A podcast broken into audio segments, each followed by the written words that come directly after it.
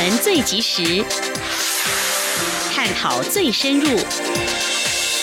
两岸 ING 为您掌握两岸大小事。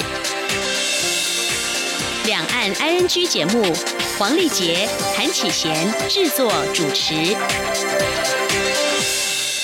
各位听众您好，我是黄丽杰，我是韩启贤。今天是二零一八年十一月八号星期四，欢迎收听每周一到周五的两岸安居节目，六十分钟为您掌握两岸最新的焦点新闻，还有交流互动。稍后节目先来关心新闻，重点包括防堵非洲猪瘟，违规吸肉品入境重罚三十万，海军派里双舰成军，蔡总统宣誓捍卫中华民国决心，称台湾为国家。美国官员重申对台政策不变。杨洁篪惠波顿。他指出，台湾是中美最重要敏感核心问题。美国其中选举，民主、共和两党各有斩获。而针对美国其中选举落幕，总统府表示持续深化美国国会有台基础。美国选举助攻台股吗？财长说，国安基金还是神圣以对，守人民币。中国动用了三百二十亿美元的外汇存底。关心完新闻过后，今天的话题安居中，我们来关心哦。美国其中选举结果出炉，民主党赢得众议院，共和党继续主导参议院，这对川普政府未来经贸政策可能会产生哪些影响？此外，美国和中国大陆近期在贸易战上有哪些攻防焦点？而即将登场川习会又哪些观察重点呢？相关议题，我们访问商发院商业发展与政策所所长黄兆仁，我们探讨解析。而在关心这个财经焦点话题之后呢，在今天节目呢，我们也要来分享，就是说，如果像这样子，你可以忍受吗？中国大陆有民众到餐厅用餐，就看到服务生端菜上来前先吃了几口，餐厅说这是菜品总监在试菜。另外，台湾有网友觉得好几次呢叫外送便当的分量总是少了一些，调出监视器一看啊，这外送员竟然在送达之前躲在路边先吃了几口，你可能难以想象。稍后再来分享。好，接下来我们现在关心今天的重点新闻。轻松掌握的新闻，ING。中国非洲猪瘟疫情扩散或者防堵疫情进入台湾，行政院会今天通过《动物传染病防治条例》第四十五条之一的修正草案，重罚违规自非洲猪瘟或口蹄疫区违规携带家畜肉类产品入境旅客，将现行原本才罚新台币一万五千元的罚款提高到。三十万元。为了加强防疫，那么会从九月一号开始，就针对来自非洲猪瘟口蹄疫区违规携带家畜肉类产品的旅客处以裁罚。而截至本月四号为止，已经裁罚一百四十八件，其中来自中国有九十三件，但是违规旅客人数没有显著减少。在关心，蔡英文总统今天八号主持海军民船逢甲军舰成军典礼。蔡总统表示，成军除了代表海军有精良武器外，更代表政府和国军捍卫中华民国台湾的决心没有改变。总统也说，台湾面临的国安挑战跟过去截然不同，因此他更以不要忘记守护台湾的使命，不要放弃追求区域稳定和平，以及不要忘记来自境外威胁的新三步齐勉国军。以下记者肖兆平的报道：海军采购美军派里级巡防舰。经过两年多的接见准备，八号在蔡英文总统一声令下正式成军。命令核定海军民船军舰逢甲军舰自民国一百零七年十一月八日起成军服勤。蔡总统为新军舰授旗授印，象征海军反潜战力往前迈进新的里程碑。蔡总统表示。保护国家主权领土、守护人民安全自由是政府和国军的责任。政府会透过一次又一次的具体行动展现决心。因此，海军双舰成军就是要向世界传达台湾的声音。蔡总统说：“透过海军民船舰红甲舰的成军典礼，再一次向世界、向国际社会。”传达来自台湾人民清楚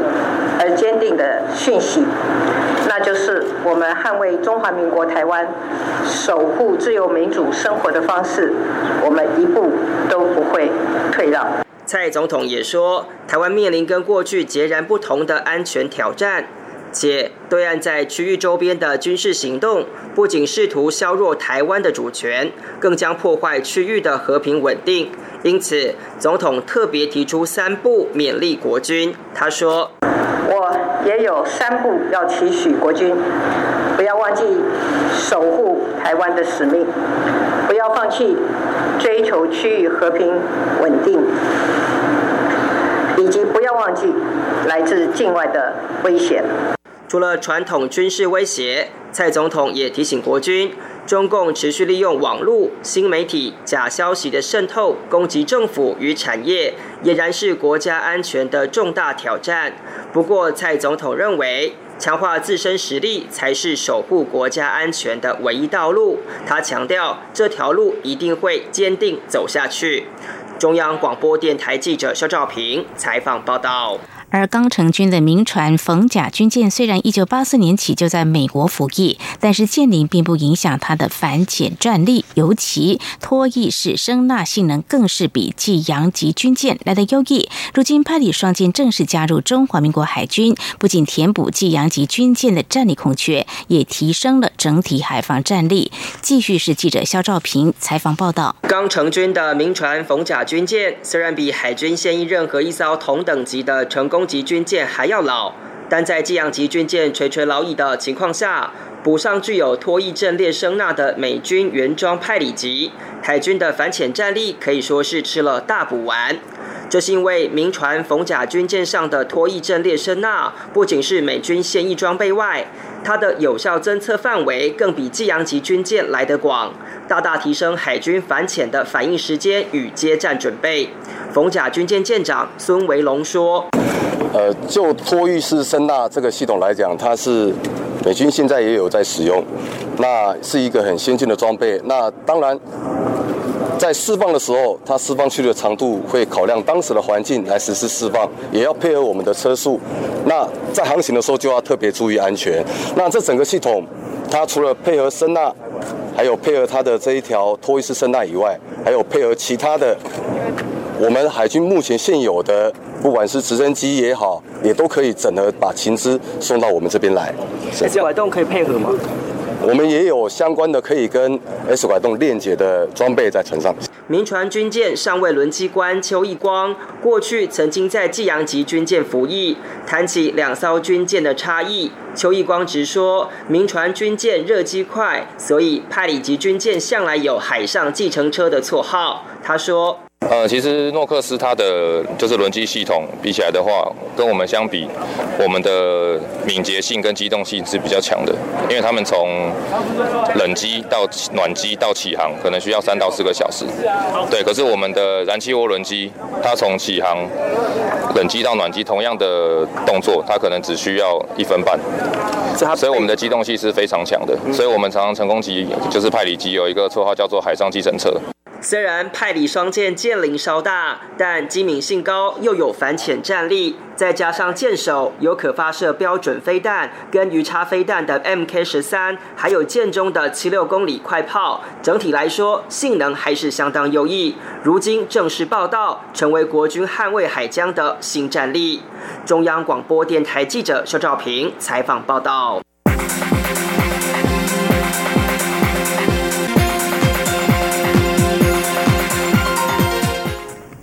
备受瞩目的美国其中选举落幕，共和党保住国会参议院多数，民主党则赢回八年来由共和党掌握的众议院控制权，各有所得。总统川普六号突文表现，高昂斗志将在二零二零年拼连任。白宫发言人桑德斯告诉记者，川普对选举结果感觉非常好。而民主党重新掌控众议院后，将能透过阻挡川普提案调查他不透明的财务状况，以及俄罗斯干预二零一六年总统大选一案，还有可能推动弹劾来向他施压，也有权。调查川普的纳税申报和潜在利益冲突，并挑战他对沙特阿拉伯、俄罗斯和北韩政策。民主党人渴望迫使川普削弱立法野心，使他无法兑现承诺，包括筹措资金、新竹美墨边境围墙、透过第二套大规模减税方案或落实他强硬的贸易政策。其中选举刚过，各界目光已转向下一届总统大选。路透社易普所投票日所做的民调发现，美国前副总统拜登争取民主党总统候选人提名呼声最高。而美国其中选举落幕，总统府在今天表示会持续深化美国国会有台基础，确保美国。国会对台美关系以及双方关切议题重视跟支持，也会和美方行政和立法部门合作，发展坚实伙伴关系。有台的美国德州联邦参议员克鲁兹七号惊险击退选前不被看好的民主党对手欧洛克，赢得连任。克鲁兹这场选战一度看来能轻松胜选，但到后期却需总统川普出马协助吸票。克鲁兹是联邦参议院外交委员会重要成员，长期支持台湾。今年台湾数个友邦在中国利诱下与台断交，克鲁兹均曾发言力挺台湾，表示中国孤立台湾手段无法奏效，因为美国会支持在台湾的友人。川普二零一六年当选美国总统后不久，克鲁兹克鲁兹曾公开力挺川普和蔡英文总统通电话。去年蔡英文访问中美洲四友邦过境休斯顿时，克鲁斯特地前往蔡英文下榻饭店会谈大约五十分钟。事后，克鲁兹透露，他和德州其他联邦议员都收到中国施压不要和蔡英文见面的信函，但他明确拒绝北京要求。美国国会集中选举和州长选举结果陆续出炉，争取红海投资设厂的威斯康星州现任共和党籍州长华克连任失利，而在选前放话要和红海重谈条件的民主党候选人艾弗斯笃定当选。艾弗斯竞选期间放话表示，华克给红海的减税条件过于优惠，他如果当选将重谈条件。当初威州为了吸引红海设厂，承诺提供三十亿美。原赋税和其他依据表现给予的补助，威州地方政府又加码提供七亿六千四百万美元的补助，但是红海必须在不同期限内满足招聘、薪资和投资目标要求，才能够获得大部分的优惠。红海则是承诺，威州政府将会在当地投资一百亿美元，新建一座两千两百万平方英尺的液晶显示器面板制造厂，并聘雇一万三千人，主要是生产线员工，还有部分工程。师跟业务支援人力，埃弗斯表示，他将解散参与红海招商的威斯康星经济开发公司，还说会想办法逼红海就范。在美国其中选举结果陆续揭晓，确定由总统川普所属共和党保住参议院多数党地位之后，川普七号下午在白宫记者会上声称，中国已经抛弃了中国制造二零二五计划。亚洲时报今天八号报道，川普告诉记者，中国原本可能在两年内取代我们成为经济强权，现在他们远远谈不上。川普也宣传自己施压北京的进展，他说目前正试图跟中国达成协议，因为希望能跟现在一样，与中国国家主席习近平有很棒的。关系也跟中国有很棒的关系。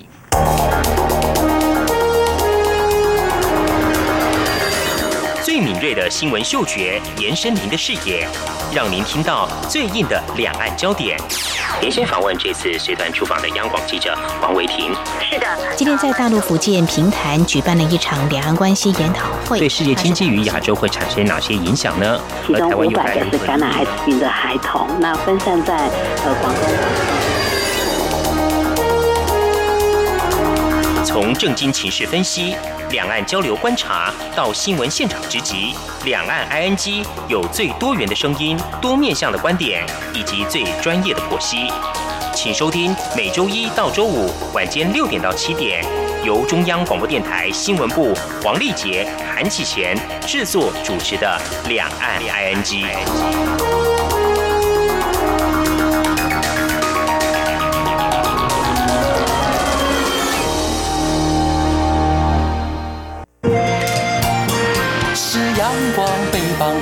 了世界之窗是阳光翅膀，环绕着地球飞翔。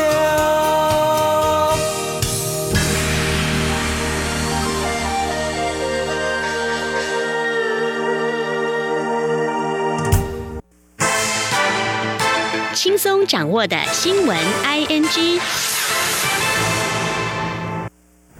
持续关注国际焦点，美国国务卿蓬佩奥。在五号和财政部长梅努钦在外籍记者中心召开记者会，说明对伊朗重启制裁，并宣布包括台湾在内八个获准持续向伊朗购买石油进口国家名单。由于蓬佩奥在二号首度宣布将重启对伊朗制裁案时，仅以管辖区透露将对八个进口方给予豁免。对于蓬佩奥先后以不同定位称呼台湾，外媒七号在美国国务院例行记者会中提问，这是否代表美方对台政策立场？有了改变，或者是脱口而出。而美国国务院伊朗特别代表胡克在回答提问时重申，美国信守一中原则、美中三公报和基于台湾关系法的责任。美国豁免台湾是和台湾经济有关，美国政策不变。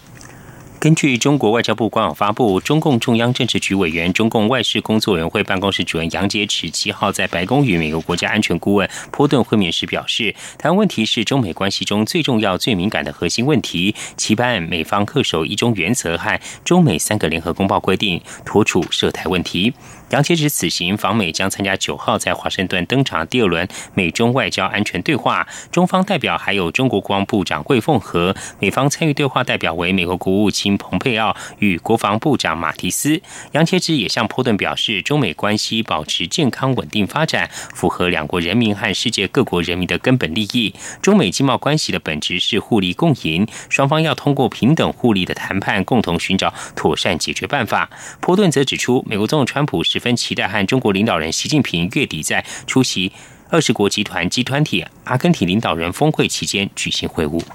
路透社今天报道，加拿大已经加入其他国家行列，试图限制中国在印太地区的影响力。卡加利号是在今年的七月离开加拿大，参与行经东海、前往澳洲以及深入争议海域南海任务。加拿大决定派船参加亚洲海军演习之前，包括英国跟法国都已经加强在印太区域的部署。他们忧心中国军事权力扩张可能会让关键商业航道遭到北京支配，而中国则是声称在南海岛屿基地进行的是和平建设。中国自二零一一年起提供太平洋地区十三亿美元的优惠贷款和利多，成为继澳洲之后太平洋第二大资助国。西方世界因此关切，许多小岛国最后可能会积欠北京过多债务，最终无法复合。路透社报道。太平洋岛国人民分布稀疏，但掌控大片资源丰富的海洋。澳洲和中国已在此地争夺影响力。澳洲总理莫里森今天八号表示，澳洲将提供太平洋国家多达三十亿澳元，大约是二十一点八亿美元的补助和第一贷款，帮助他们新建基础建设。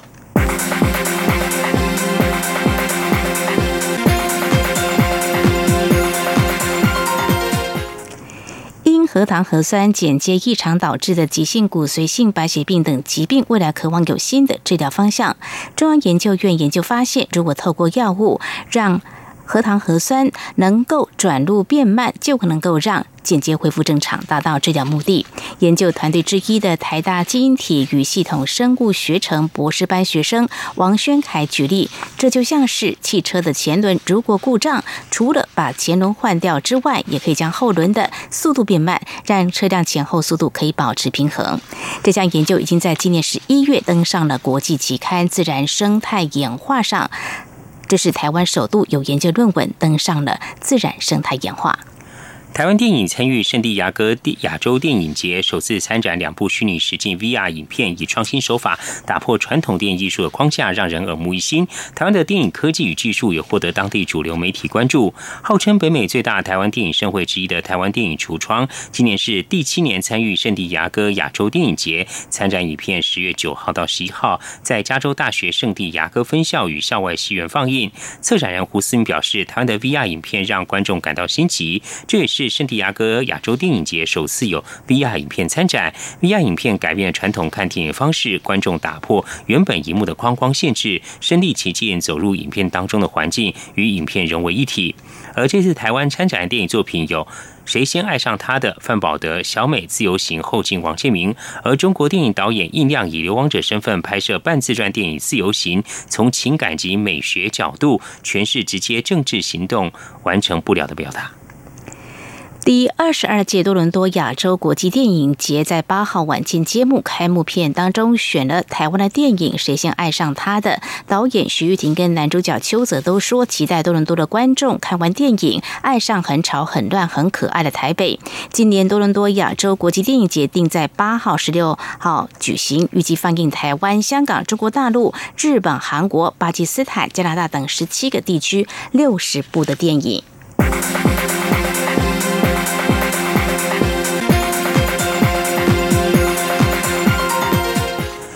在关心台北股汇市，台股指数开高后涨势逐步震荡缩小，中场收涨三六点九六点，加权指数今天收在九千九百四十五点三一点，成交值新台币一千一百多亿元。台北外汇市场新台币对美元今天收盘收在三十点七零二元，升了五点八分，成交金额将近八亿美元。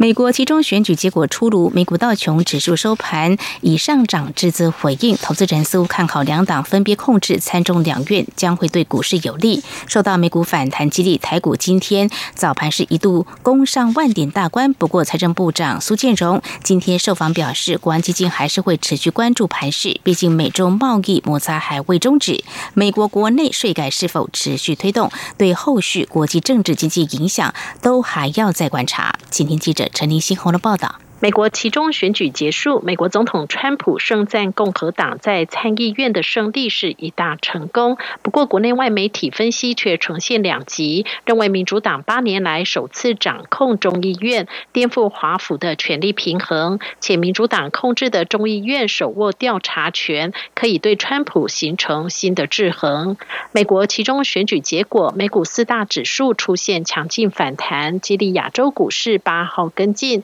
台北股市。早盘也在瓶盖股领军下一度上涨超过百点，重返万点大关。不过，由于美洲贸易战未除，再加上美国税改后续是否推动，都仍是影响资金布局的关键。财政部长苏建荣表示，国安基金仍会持续审慎应应。苏建荣说：“但是不管怎么样，对于国内的情况来讲，我们国安基金对于这一块，我们还是会呃。”审慎应应，哦，因为这个是后续是美中贸易的摩擦会不会再呃持续扩大，哦，还有对国内啊这个美国税改是不是能够继续推动，那么对整个国际经济的影响，或是国际国际政经形势的影响，这个后续还要值得观察。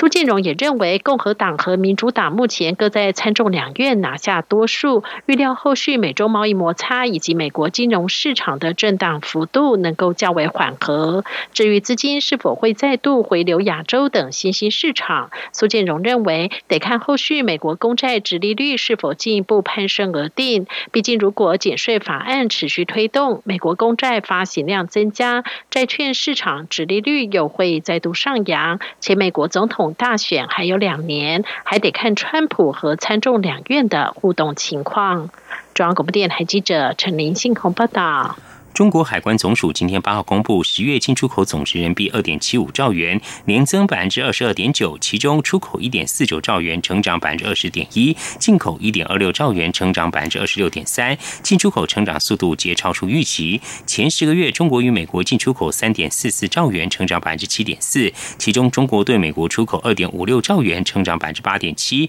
自美国进口八千七百三十三点八亿元，成长百分之三点七。对美贸易顺差一点六九兆元。元扩大百分之十一点五。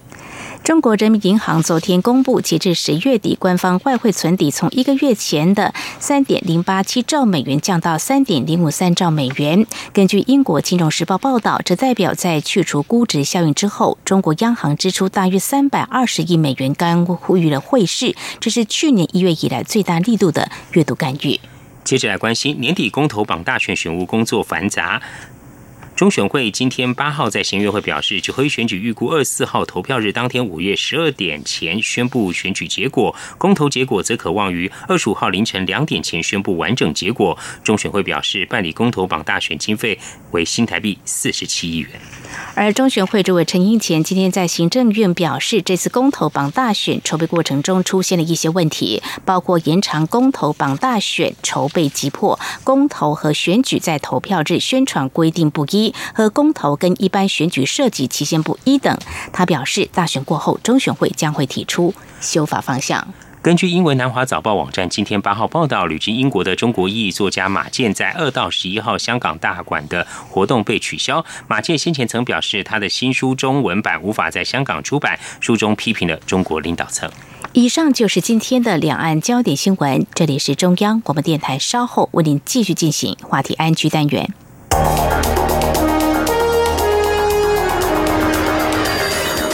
敏锐的新闻嗅觉，延伸您的视野，让您听到最硬的两岸焦点。连线访问这次随团出访的央广记者黄维婷。是的，今天在大陆福建平潭举办了一场两岸关系研讨会，对世界经济与亚洲会产生哪些影响呢？其中五百个是感染艾滋病的孩童，那分散在呃广东。从政经情势分析、两岸交流观察到新闻现场直击，两岸 ING 有最多元的声音、多面向的观点以及最专业的剖析。请收听每周一到周五晚间六点到七点，由中央广播电台新闻部黄丽杰、韩启贤制作主持的《两岸 ING》。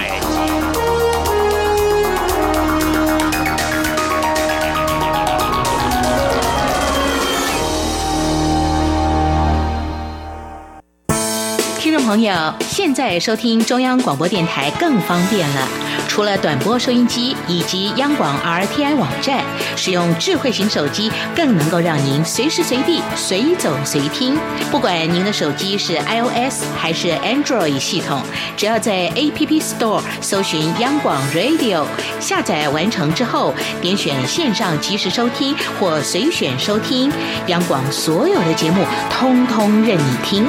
还有，除了央广 Radio，你还可以下载央广 News APP 应用程式，一手掌握最热的新闻大事，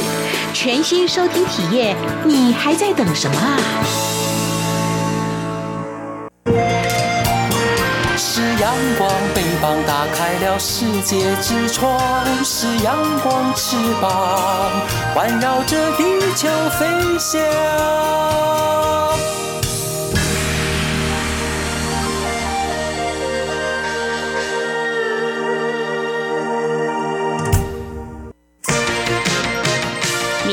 最想关心的话题，ING。这也是中央广播电台。您现在所收听的节目是《两岸 ING》。美国其中选举结果出炉，民主党赢得众议院，共和党继续主导参议院。这对川普政府未来经贸政策可能产生哪些影响呢？此外，美国和中国大陆近期在贸易战上有哪些攻防焦点？而将在月底 G20 峰会期间登场的川西会又有哪些观察重点？相关议题访问商发院商业发展与政策所所长黄兆振来探讨解析。非常欢迎黄所长，你好。主持人你好，各位听众大家好。所长您好，所长，我们现在关心这次的美国其中选举哦，民主党是夺下了暌违八年的众议院控制权，而共和党则保有参议院多数席次。而川普总统呢，声称这次选举结果是一大胜利。对于这次选举结果，所长不晓得你有哪些观察跟看法呢？有几个观察的一个重点哦，因为他们是其中选举哦，它是特别是着重在众议院跟参议院，嗯，所以他们的议题会着重在内政。为主的部分，嗯，那内政为主的部分包括种族问题啦，包括移民，特别是移民问题这一块，嗯。啊，然后安全、税改，还有民主党长期关切的这种所谓健保的问题，这些东西都关系到一般平民老百姓的日常生活，嗯，所以结果我们看得出来，就是说，哎，为什么民主党在这次其中选举的部分呢？他在众议院是取得过半数的一个部分。嗯，那民主党长期以来在，特别是奥奥巴马时代，他在整个一个健保这一块，他着力非常的深。嗯，他认为说少数族群也好，或者是中下收入的这一块族群的部分呢，美国政府呢应该要给他们非常好的一个健保的一个政策，嗯，来降低他们的生活的一个负担。因为过去长期以来，这些中下阶层的，因为美国的医疗保费这个是非常非常高的，所以一般人是付不起的。嗯，所以他为了要照顾这一群这样的一个中低阶层的一个部分呢，所以奥巴马的健保政策里面，在美国是取得一个非常有共识，能够去推动的部分。那这是为什么民主党？在这次中医院里面呢，他还是说，哎，我们应该要在整个鉴宝这一块的部分呢，来取得对大家关怀跟他的一个回馈的部分，所以他在这次众议院的一个选举里面呢，表现的是相当不错的一个部分。嗯，那共和党的部分呢，它是灌输在整个一个安全、移民安全。嗯，所以我们看到。其中选举之前有一个很大的新闻，就是美墨边界里面的美国派军队呢，警察呢在美墨边界呢，他把它堵起来，因为有大批的洪都拉斯的移民，特别是从中美洲这一块的移民呢，会大量涌入到美国。那川普总统认为说，哎，移民这一块的部分是长期造成美国国内的安全不安的非常大的因素的一个部分哦。那川普上台之后呢，一直强调这一点的部分，他在选举的过程里面也把移民的问题这一块的部分给炒热了。嗯，那炒热之后呢，他也取得某种程度在众议院的一个过程里面选举部分呢，他的表现结果出来已经超乎他想象的好。嗯哼，所以在很多在大选之前有强调说，哎，这次美国的其中选举，特别是在不管是众议院或参议院，会不会出现所谓的蓝色这样的一个大坡出来，哦，来影响到个翻转美国的一个政治的势力的一个部分。但是结果出来的部分，哎，他们很多评论家说，只是一个蓝色的一个小小的涟漪而已。嗯所以它的结果是超乎。整个媒体这样的一个预测的一个部分，是非常谢谢所长您的解析。这次美国其中选举，民主党赢得众议院，共和党继续主导参议院，而美国总统川普声称这次选举结果是一大胜利。那么就您的观察，可能就有这样子的一个原因哦。那么持续呢，我们要关注，就是说在经贸这个部分哦，呃，在民主党赢得众议院，共和党来主导参议院的情况之下，这经贸政策在川普未来在推动上会有一些影响或改变吗？以这次的选举的结果，因为美国的经贸政策目前大概是两党的一个共识。嗯，但两党的共识，特别是对中国的贸易关税的一个制裁这一块的部分，这是非常高度的美国共识，不管是民主党或共和党的一个部分。另外一个部分，因为川普不断的在美国国内宣称说，哎，长期以来美国因为开放，所以在整个全球的贸易体系里面呢，他们都是失血的，他们付出多，得到的少。所以要求在整个一个所谓的多边或者是副边组织呢，必须要去重新谈判。嗯，所以我们看到北美自由贸易区，它不是重谈了吗？嗯，对。那结果就出现了墨西哥、加拿大跟美国的协议，它也不再延续过去叫做北美自由贸易区的一个部分。嗯嗯。那未来呢？根据这样的一个模式里面，它还会对日本。对于欧盟，甚至对于 WTO 整体的一个改革部分，那美国川普总统说：“哎，这样的一个经贸政策里面，才能够达到所谓的公平贸易，或者是自由开放的一个贸易，让美国国内的企业的就业也能够去提升的一个部分，这是对外内容的一个部分。那对内呢，它同样的是还是会延续到到美国再伟大，然后。”整个一个制造业的回流，这个基调是不会变的。嗯，所以我们看到他这次的选举的结果呢，其实这些所谓的铁锈州啊，就是美国中西部这一块的铁锈州，共和党还是基本上它基本盘还是还是掌握住哦。嗯，那掌握住的部分，它的概念是什么？就是回流之后，美国现在的总体经济还相当不错。嗯，包括它的通膨都是控制在四以下。那失业率呢，或者是股市呢，都维持在一定的高档。嗯，所以这一块的一个内容也告诉了美国人民，目前的国内的经济政策是对的。嗯，所以也让这次的选举呢，也反映出这样的一个选票的一个部分。嗯，那接着进一步请教所长。您刚刚说美国的朝野政党对中国大陆的态度跟立场是比较趋向一致的，那你怎么样观察这次的其中选举结果？对于未来川普总统对中国大陆经贸政策，双方的一些争端会更加剧，还是会比较趋向和缓呢？这个有几个观察的一个重点哦，因为他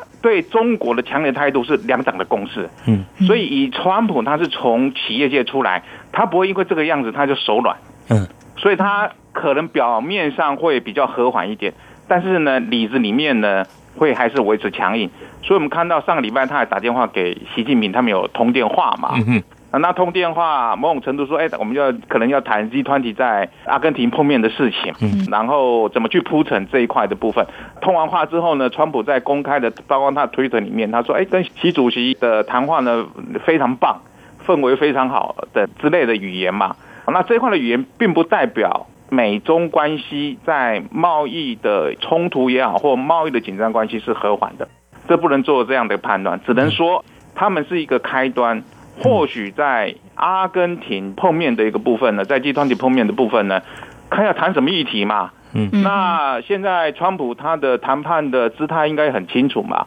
就是以逸待劳。嗯，我该开的支票都开出来了。我该课征你这个商品的一个关税百分之二十到十的一个部分，两千五百亿这一块也都到位了嘛？嗯，那后续还有两千六百亿以上的这些，就看你表现的，然后听其言或者是观其行也好，来看你中国大陆北京表现的一个程度。嗯哼，好。那么在月底在阿根廷登场 G20 峰会期间的川协会会是我们未来观察的一个重点。还有刚才所长你有提到，美国参众两院对于中国大陆经贸态度是一致的啊。那么相关的，我们就想要细部来做一些观察，就说美中贸易纷争啊似乎是持续增温。那么美国方面呢，川普总统他曾经说，他预期美中双方啊会就贸易问题达成良好的协议，而如果谈不成，还可以对两千六百七十亿美元的大陆商品要加征关税。另外呢，也传出啊，美国商务部将中国福建晋华集成电路公司列入出口管制实体清单。你怎么样来观察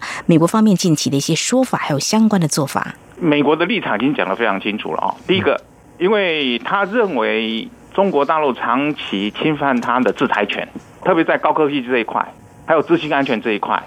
所以对于福建的晋华的一个事件也好。或对于其他高科技的管制也好，美国这个绝对不会退让。嗯，还包括资讯安全这一块，他 绝对打死都不会退让。嗯，那至于在集团体要谈什么东西哦，我个人的判断应该是谈不出什么东西出来。嗯，因为长期大家已经把牌都打出来了嘛。嗯，那打出来你一下子要跳到集团体。把这些问题解决，那是不可能的。嗯，那集团体碰面可能就是，哎，大家行礼如仪。如果是见面的话，可能到最后可能说，哎，大家都很忙，没办法碰面，这也是一种可能啊。嗯，啊，如果就说真的是行礼如仪，大家要碰面的话，还是一样外交的场合，就说我们美中关系应该朝向健康、开放、公平，然后去缩减贸易逆差。这一块一个外交的经贸语言的一个部分，那至于要怎么去处理哈未来的四千七百亿整个一个大的这样的包裹的贸易的自治的问题，那是长长久久必须要去谈的一个部分。所以我们才会提到，就是说，川普总统他们行政团队现在就是以逸待劳啊，哦，我的牌都打出来了，好，那你中国要跟我谈，在集团里要谈，要谈什么东西？哎，你你中国要准备好啊。不是我准备啊，因为我的菜单已经开出来，我就是要这一些。嗯那你有没有对应的菜单能够去对应的一个部分嘛？这是可能会 touch 到的一个议题的一个部分。那另外一个议题，因为集团体也会涉及到 WTO，嗯，多边跟复边组织内容的一个部分。因为川普的一个行政团队认为说，因为 WTO 在二零零一年让中国大陆加入 WTO 之后。在整个 WTO 里面一直强调开放，那开放的结果经过了十八年，将近二十年了，那到底是谁受益谁受害啊？所以川普总统的行政单位就开始审视这几年十几二十年来，哎，发现说啊，原来是美国他自己本身是受害者，所以长期几千亿的一个贸易逆差一直都没有改善，而且持续扩大，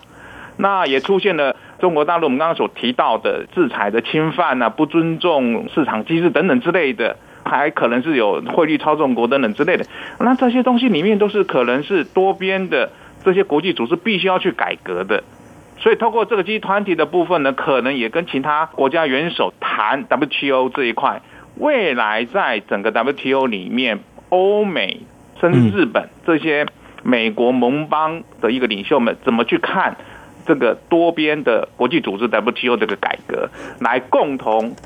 对付或者是对应中国长期以来在国际经贸的游戏规则里面，透过不正当的补贴也好，或者是侵犯这种制裁权的部分，怎么去做一个反制的一个做法？所以我们可以预期说，，A，G 团体的一个会议里面，大概会出现两个集团。在做不同的资商谈判，或者是怎么样角力的一个过程，但结果我们可以预期，就是说不会有重大的一些突破的部分。嗯，非常谢谢所长的观察跟说明。我们今天节目中呢是访问到商发院商业发展与政策所所长黄兆仁黄所长，针对美国其中选举结果出炉，对于美国川普政府未来推动经贸政策可能会产生哪些影响，为我们做详尽的观察说明。在下段节目中呢，我们将继续所长为我们观察中国。大陆领导人习近平，还有大陆国家副主席王岐山啊，日前都有对于未来的经济开放的方向，还有美国呢做了一些喊话，有哪些观察焦点？而未来呢，美中双方的一些协商可能会有哪些进展？我们稍后回来。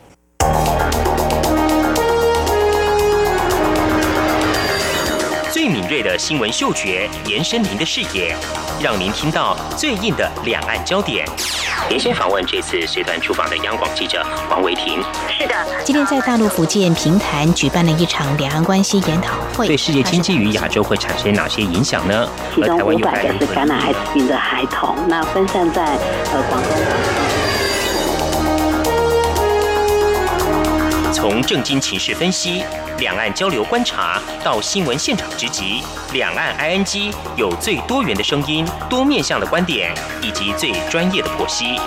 请收听每周一到周五晚间六点到七点，由中央广播电台新闻部黄丽杰、韩启贤制作主持的《两岸 ING》。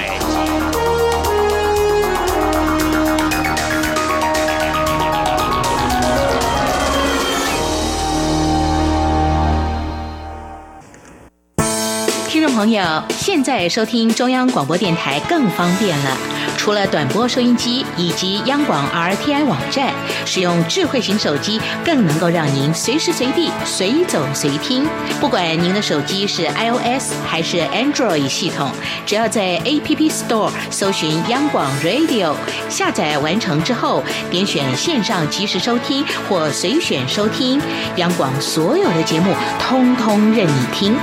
还有，除了央广 Radio，你还可以下载央广 News APP 应用程式，一手掌握最热的新闻大事，全新收听体验，你还在等什么啊？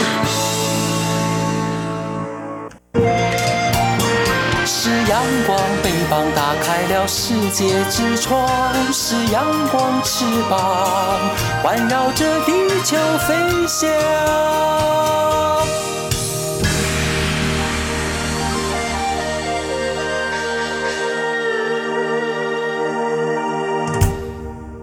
这里是中央广播电台，听众朋友继续收听的节目是两岸居。我们在今天节目当中访问商发院商业发展与政策所所长黄兆仁。那么，针对美国集中选举结果出炉，观察未来美国对外的经贸政策会采取什么样的策略？是不是会有所改变？那么紧接着呢，我们就关注到有关美中贸易战这个焦点了哦。继续要请所长来为我们观察的是，中国大陆领导人习近平日前他在中国国际进口博览会上有宣誓要扩大开放决心，还有呢，大陆国家副主席王岐山也向美国喊话了，强调中国大陆方面准备好跟美方展开磋商。这相关的宣布跟谈话内容，呃，有哪些我们值得关注？他未来可能会采取的一些做法或态度呢？我想，习主席他在进出口博览会这一块的一个谈话的部分有几个意义，因为今年就是中国大陆改革开放四十年。嗯，这个讯息传播了一个讯息，就是因为改革开放四十年，让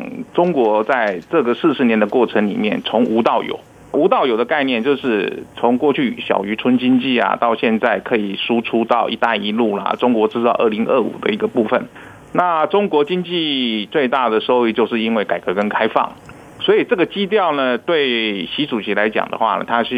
依循到过去四十年的道路是不变的，嗯，所以办了这样的一个进出口的博览会的一个部分，宣示中国的政策是不变的，欢迎全世界各大厂进来中国大陆。做生意也好，或是投资也好，是创造就业也好，然后呢，中国大陆会在市场上做让利的一个动作，这是这个论点应该是不变的。嗯，但是对西方国家来看的话，特别是美国的企业界来看的话，甚至于欧洲的企业界来看的话，哎，改革开放四十年是没错，嗯，而且呢，他跟中国大陆做生意也做了四十年的一个生意哦，嗯，但这四十年来。中国的国有企业、乡镇企业透过政府的补贴进行产品的输出，所以不公平贸易就跑出来的。四十年来给他机会，他没改变，这是一个。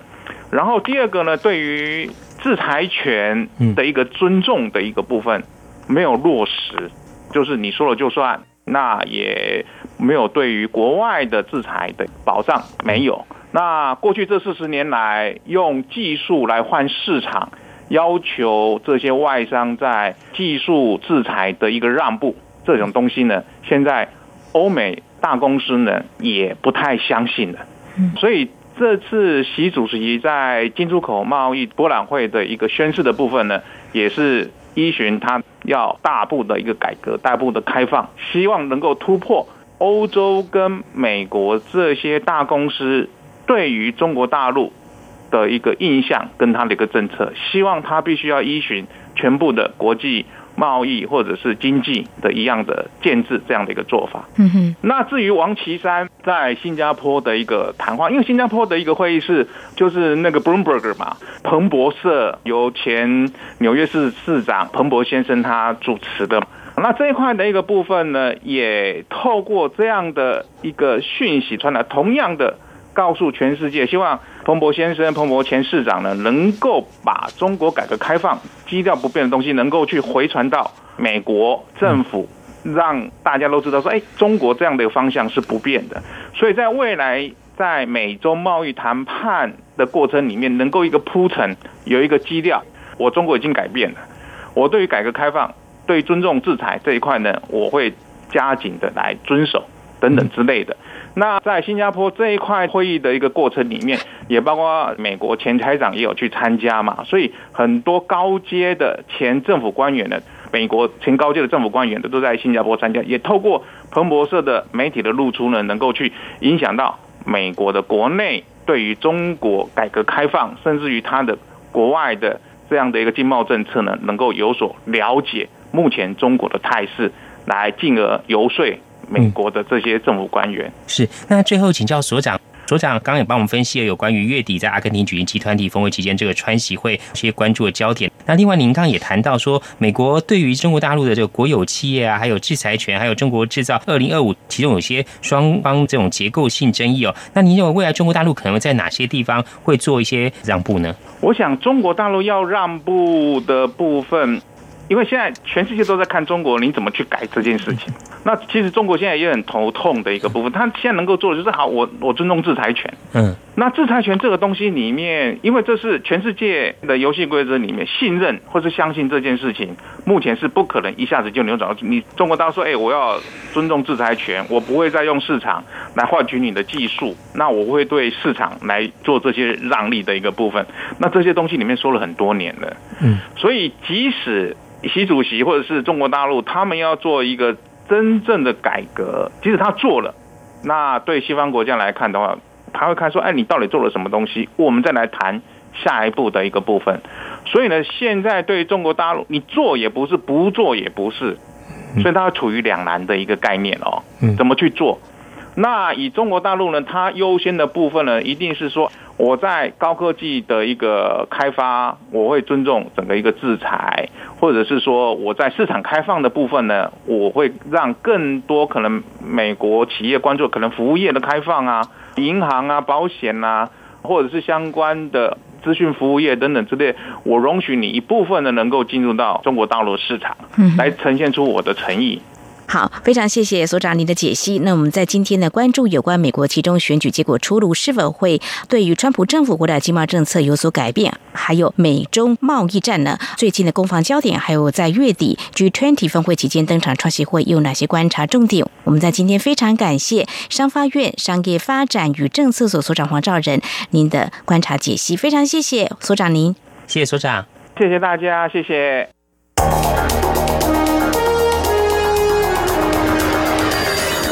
敏锐的新闻嗅觉，延伸您的视野，让您听到最硬的两岸焦点。连线访问这次随团出访的央广记者王维婷。是的，今天在大陆福建平潭举办了一场两岸关系研讨会，对世界经济与亚洲会产生哪些影响呢？其中五百个是感染艾滋病的孩童，那分散在呃广东。从正经情势分析。两岸交流观察到新闻现场直击，两岸 ING 有最多元的声音、多面向的观点以及最专业的剖析，请收听每周一到周五晚间六点到七点，由中央广播电台新闻部黄丽杰、韩启贤制作主持的《两岸 ING》。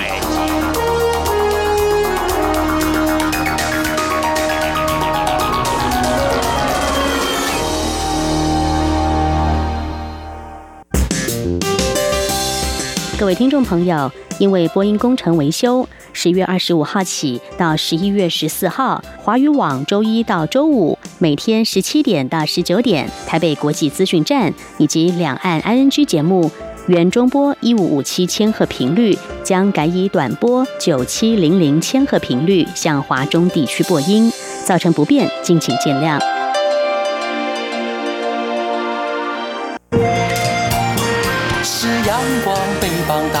了世界之窗；是阳光，翅膀环绕着地球飞翔。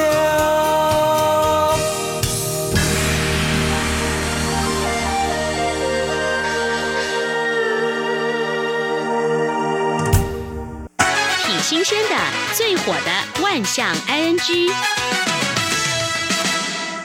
这里是中央广播电台，您现在所收听的节目是两岸居到了万象 ING 单元。丽姐去餐厅用餐，这个食物好吃之外呢，环境卫生啊，还有食品安全都是非常重要的。对，中国大陆有一名网友在广西，他去一家餐厅用餐的时候，他居然发现有一名服务生，嗯，偷吃餐点。哦，要把菜肴送上来给他们之前呢，先吃了一些东西。哎，这个试吃是可以，但是是偷吃还是试吃？哎，他就把影片拍下来之后啊，他也觉得用餐感觉不是很好，他就直接走了。后来他就跟餐厅申诉，结果餐厅回答说啊，这是餐厅的总监在试菜。哦，这个到底是谁说的准嘞？那下面就有网友讲说啊，哪有这样试菜的？一般试菜不是直接拿起来吃。他会把这个菜呢夹到一个容器里面去，另外再来试吃。嗯嗯，还有哪有可能试菜直接在客人面前试菜的？他是在客人面前，我还以为是在厨房呢。厨房端出来的时候，准备端到客人面前的时候，嗯嗯啊，那很多人呃，餐厅讲说，为了避免在有误会哈，以后会加强对这种试菜流程的管理啊。对，因为我刚才在想，如果说在厨房里头试吃，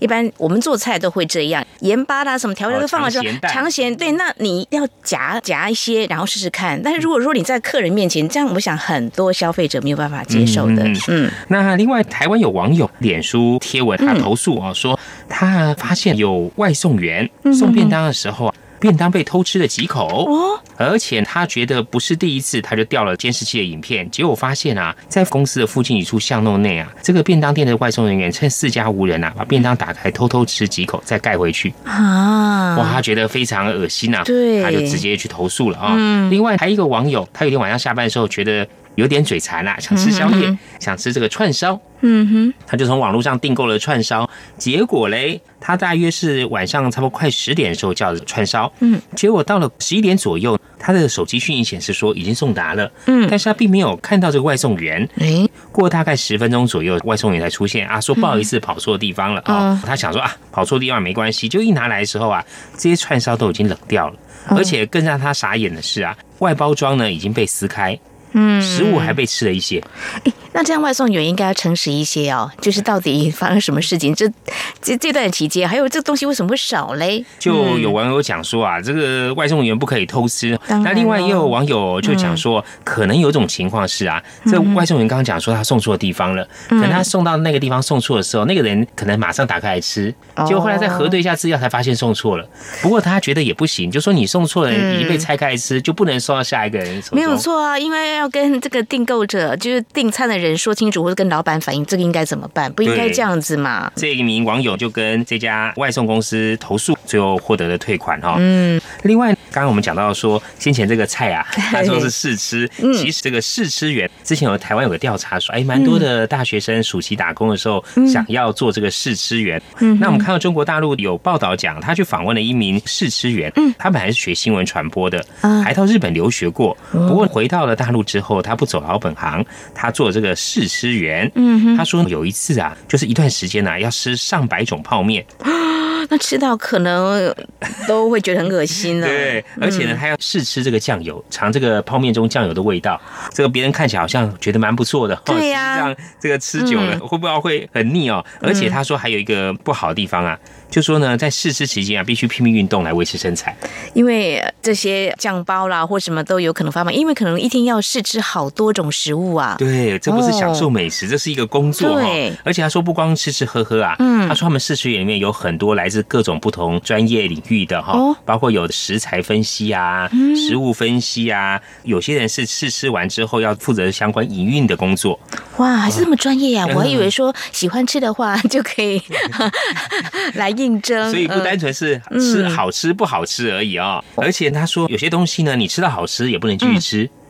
要吃完一口，把这个感觉还有分析写下来之后，就要漱口，然后再其实下一个。嗯，他说这是一份工作啊，然后下班之后就是刚刚前面讲，因为身材发福了，所以就要赶快找亲朋好友一起来健身运动等等之类。另外，我们还看到另外一个试吃员。他接受访问的时候，他讲说，这个试吃员并不像大家讲说可以吃这么多好的美食哦。他说，对男性来讲哦，这个试吃员来讲，不能抽烟，不能喝酒；女性呢，就是尽量口味吃比较清淡一点，而且不能化妆，不能涂指甲油。抽烟喝酒是因为你试吃这个食物的味道可能不是那么的呃准确，准确。对哦，这样子啊。哎，所以他说哦，他像他工作两年呢，他尝了五百多种零食 哦，各种酸甜苦辣。还有咸酸臭等等的食物都吃过啊，然后他说有时候东西呢拿照来看，嗯，他不太想吃，但是还是得吃。他有一次呢是吃坚果类食品，他说一天平均要剥开两千颗坚果。啊，剥到手指酸痛！哇哇，那个坚果不好剥哎，那还要吞下肚试吃，哇，那 一定发胖无疑喽。对，看到好吃不好吃，美味不美味，或者是外形呢，觉得是不是很可口？不管是如何，你的感觉怎么样，你都要试吃啊，写下自己的感觉。哇，真的很好奇这个试吃员的这种工作，这个有没有一个标准？比如说好吃不好吃，好像每个人对的酸甜啊、苦啦、辣啦这种味道好像都不太一样。不不过能够应征上试吃员，表示说呢，这个老板觉得你的试吃觉得这个味道，哎，你是蛮不错的，因为这个应该是要上市或者说要卖的嘛。对，之前试吃啊，或者有客户反映要做口味调整的时候，你就要，所以他们请了很多不同领域的人一起来分析哦，每一行都是很专门的哦。好，那我们今天讲的这个试吃啊，哎，我们来看几则新闻，也是有关于试吃的哦。嗯，这是发生在台湾，有网友看到有一个摊子呢卖冰棒。他写每支一元，哎，然后最少买二十支，嗯，他想想说呢，买二十支也二十元也，很很便宜啊，对呀对呀对呀对呀，他就拿了二十支之后去结账，嗯，结果老板跟他讲说啊，这个一元呢是第一支的试吃价。那之后每一只是十块钱哦。要是我的话，我就说那我不买了。如果你还没有打发票的话，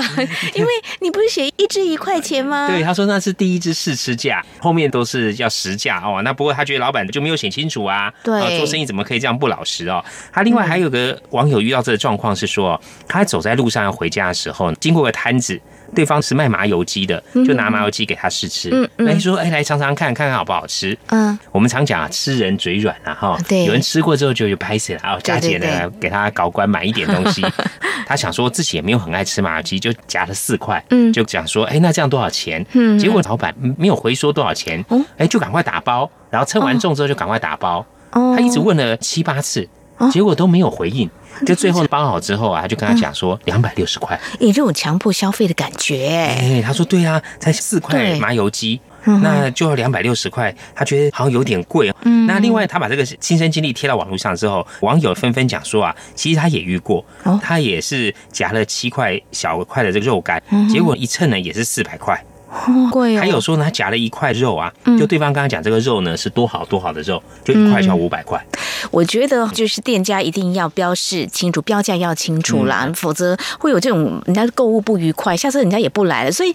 像我也会这样去购物，有些人哎，你试吃试吃，我就说谢谢。说老板就会说你试吃不用钱，你想买的时候再说。对，对啊，明码标价，做生意要诚实。对，好，那今天跟听友分享一些有关于试吃的新闻。节目尾声再和听友们呼吁一下，如果说听众朋友对我们节目任何建议看法，非常欢迎利用以下管道来告诉我们：传统邮件寄到台湾台北市北安路五十五号两岸安居节目收；电子邮件信箱节目有两个，一个是 i n g at r t i 点 o r g 点 t w。W，另外一个是 QQ 信箱一四七四七一七四零零 at QQ.com，同时我们也可以透过 QQ 即时互动，两岸居的 QQ 码一四七四七一七四零零。此外，也非常欢迎听众朋友加入两岸居脸书粉丝团，在脸书的搜寻栏位上打上节目名称“两岸居”来搜寻，就可以连接到我们的页面了。好，那么这是今天节目，也非常感谢听众朋友您的收听，祝福您，我们下次同一时间空中再会，拜拜。